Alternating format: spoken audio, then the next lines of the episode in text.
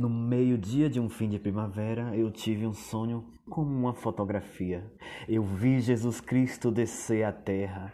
Ele veio pela encosta de um monte, mas era outra vez menino a correr e a rolar-se pela erva, a arrancar flores para deitar fora e rir de modo a ouvir-se de longe.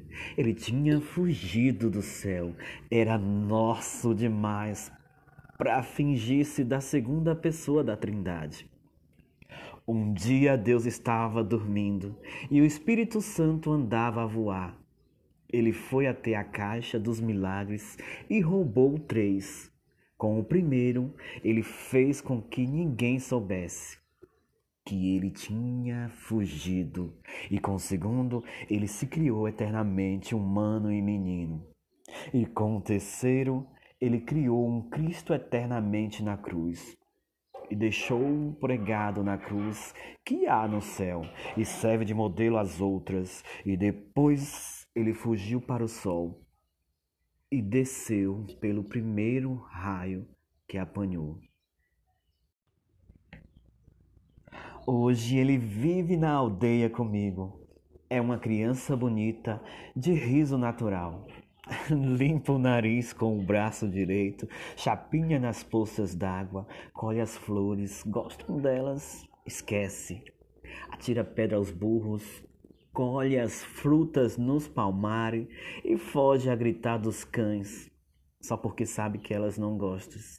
E que toda a gente acha graça. Ele corre atrás das raparigas, que leva as bilhas na cabeça e levanta-lhes a saia. A mim, ele ensinou tudo. Ele me ensinou a olhar para as coisas. Ele me aponta todas as cores que há nas flores e me mostra como as pedras são engraçadas quando a gente as tem na mão e olha devagar para elas. Damos-nos tão bem um com o outro na companhia de tudo que nunca pensamos um no outro. Vivemos juntos os dois com um acordo íntimo, como a mão direita e a esquerda. Ao anoitecer, nós brincamos, as cinco pedrinhas no degrau da porta de casa, graves como convém a um Deus e a um poeta, como se cada pedra fosse todo o universo e fosse por isso um perigo muito grande deixá-las cair no chão.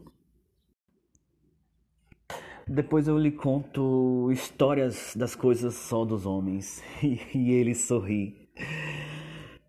Porque tudo é incrível.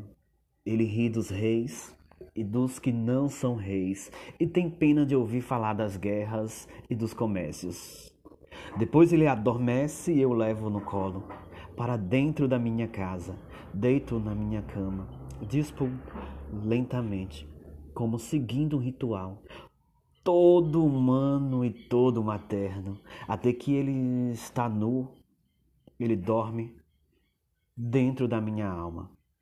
Às vezes ele acorda de noite, brinca com meus sonhos, vira de perna para o ar, põe uns por cima dos outros e bate palmas, sozinho, sorrindo o meu sonho.